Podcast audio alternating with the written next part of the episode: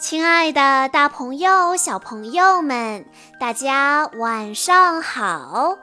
欢迎收听今天的晚安故事盒子，我是你们的好朋友小鹿姐姐。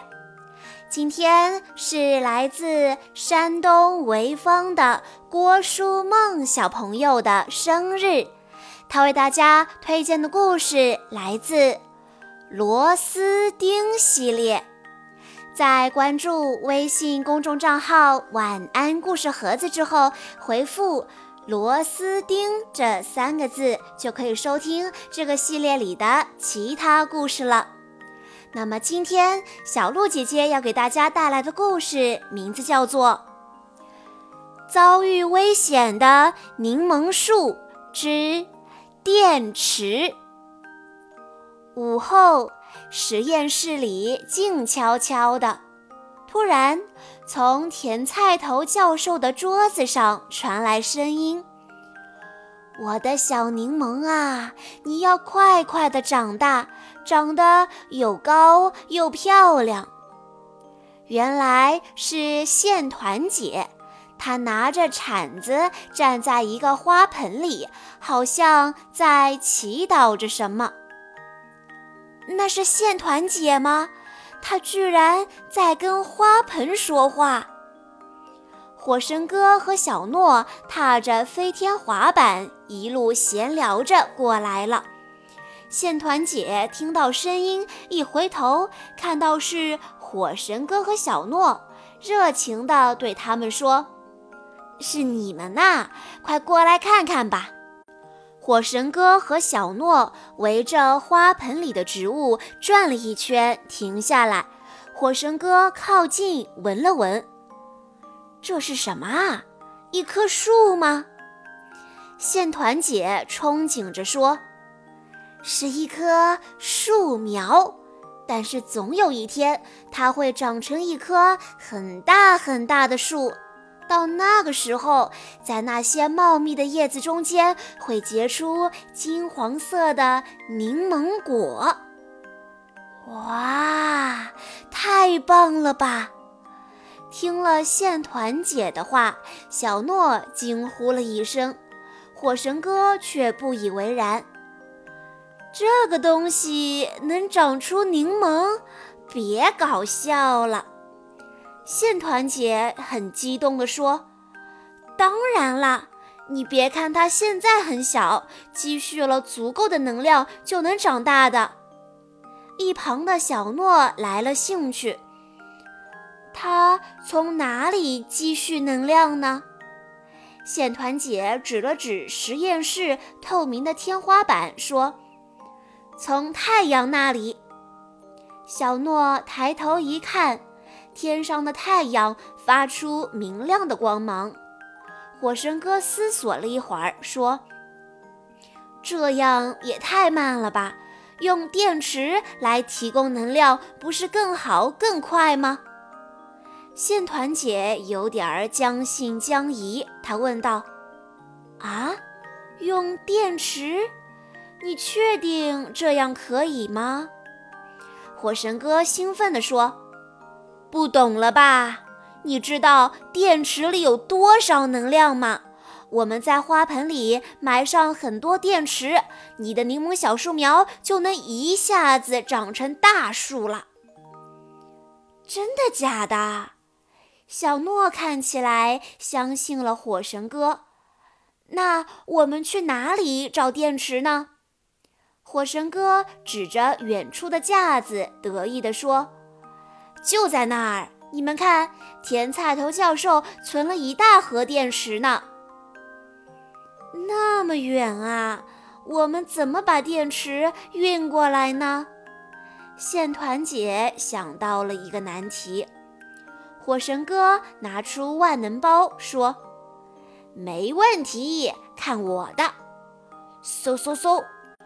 火神哥从万能包里拿出几根长长的绳子，抓住了远处的架子。利用实验室里的各种陈设，火神哥用绳子巧妙地搭成了绳索桥，从放电池的盒子通向柠檬树苗花盆。电池运送通道搭建完成，火神哥爬上放电池的架子，打开装电池的盒子，咕噜噜，电池一个接一个沿着绳索桥滚了下来。另一边，线团姐正在花盆里快速地挖坑，等着能量小天使电池的到来。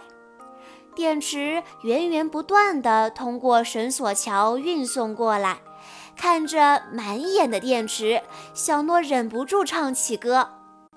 小小电池，小小电池，能量不止。我们需要很多很多的小小电池。小小电池，小小电池，能量不止。从绳索桥上滚下的电池，最后落入一个小小的蹦床里，翻了个跟头，正好蹦入线团姐挖的坑里。不一会儿。柠檬树苗花盆里插满了电池，火神哥笑眯眯地看着满盆的电池，说：“大功告成，你们等着瞧吧，一周后就能结出柠檬果了。”小诺和线团姐也期待起来，真期待看到树上结满柠檬。螺丝钉课堂。电池真的能为植物生长提供能量吗？世界上的第一块电池是两百年前一个意大利人发明的。他发现，只要在盐水里放上两块不同的金属，电流就会通过电线从一块金属传到另一块金属上面。这就是电池的工作原理。转眼间，这么多年过去了，电池的工作原理没有发生变化。如今，电池被人们广泛使用，随时都可以见到。手表里面装着很小的纽扣电池，汽车轮船里装着大型电池来提供能量。世界上每天都有许许多多的新电池被生产出来，用完的电池怎么办呢？旧电池不可以直接扔掉，因为它会污染土壤和水源。对待旧电池最好的办法就是把它们放到专门的回收区里。一些小区和便利店之类的地方都有废旧电池回收点，最后旧电池会被运送到工厂进行回收加工。虽然电池能提供巨大的能量，但并不是植物生长所需要的能量，相反，它还会损害植物的健康呢。罗爷爷在给大家讲解了电池的知识后，特意强调了旧电池的处理问题：千万不要把电池扔到土壤里面，那样会严重影响植物的健康生长。甜菜头教授准备了收集旧电池的盒子，准备收集到一定数量之后就送去回收。啊！可是旧电池怎么没了？火神哥、小诺和线团姐听了之后大惊失色。天哪，我的柠檬小树苗，这下我该怎么办？线团姐抱着脑袋尖叫起来。罗爷爷问道：“怎么啦？电池和柠檬有什么关系？”你知道电池在哪里？线团姐懊恼地说：“电池，电池都在花盆里呢。我本来是想让树苗长得快一点儿。”罗爷爷生气地摇摇头说：“用电池促进植物生长，这是谁出的馊主意？”火神哥很不好意思地低下了头。罗爷爷着急地说：“快去救这株植物，否则它会因为污染而死掉的。”说着，罗爷爷。第一个冲进花盆里，他还将一个特殊的测量仪插入土里，开始检测土壤的污染情况。滴滴滴滴，测量数据出来了，仪器发出了持续的警报声。看着测量仪的数据，罗爷爷对大家说：“土壤已经被污染了。”我们需要马上把树苗移植出去。线团姐捂着脸哀叹道：“移到哪儿呢？”火神哥望了望四周，指着不远处的一个蓝色花盆说：“那个花盆的土是干净的，动作要快。”说着，罗爷爷立刻指挥大家开始拯救小树苗。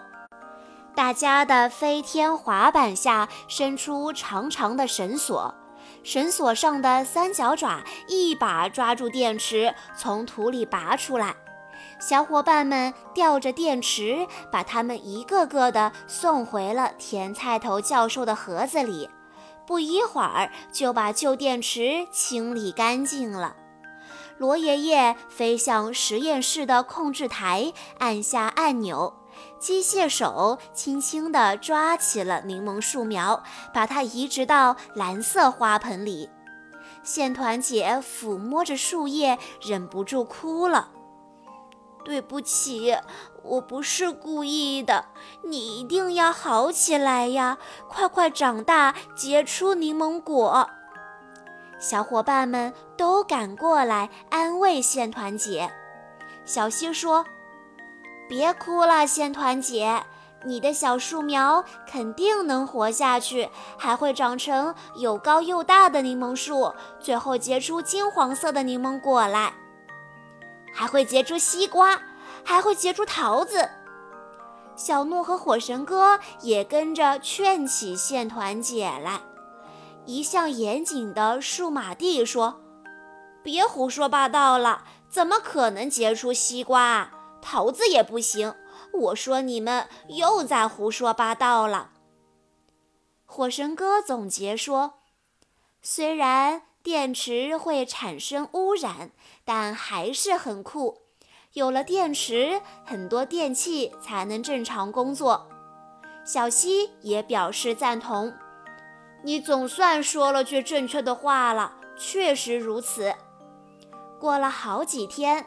大家心情忐忑地来到花盆前，看到沐浴在阳光下的小树苗身姿挺拔，叶子翠绿，总算松了口气。线团姐激动地说：“我的小树苗，它真的活过来了，我太幸福了！”小朋友们。听完了今天的故事之后，小鹿姐姐有一个问题要考一考大家，那就是我们都知道很多垃圾的处理方式是填埋，就是把垃圾填在泥土里面。那废弃的电池可以做填埋处理吗？为什么呢？如果你知道答案的话，欢迎你在下方的评论区留言告诉小鹿姐姐。以上就是今天的全部故事内容了。在故事的最后，郭书梦小朋友的爸爸妈妈想对他说：“萌萌，不知不觉你已经五岁了。”从你咕咕坠地到牙牙学语，再到现在成为幼儿园中班的小朋友，成为家里的大姐姐，爸爸妈妈很庆幸没有缺席你的每一步成长。你聪明、善良、懂事，是爸爸妈妈心中的小天使。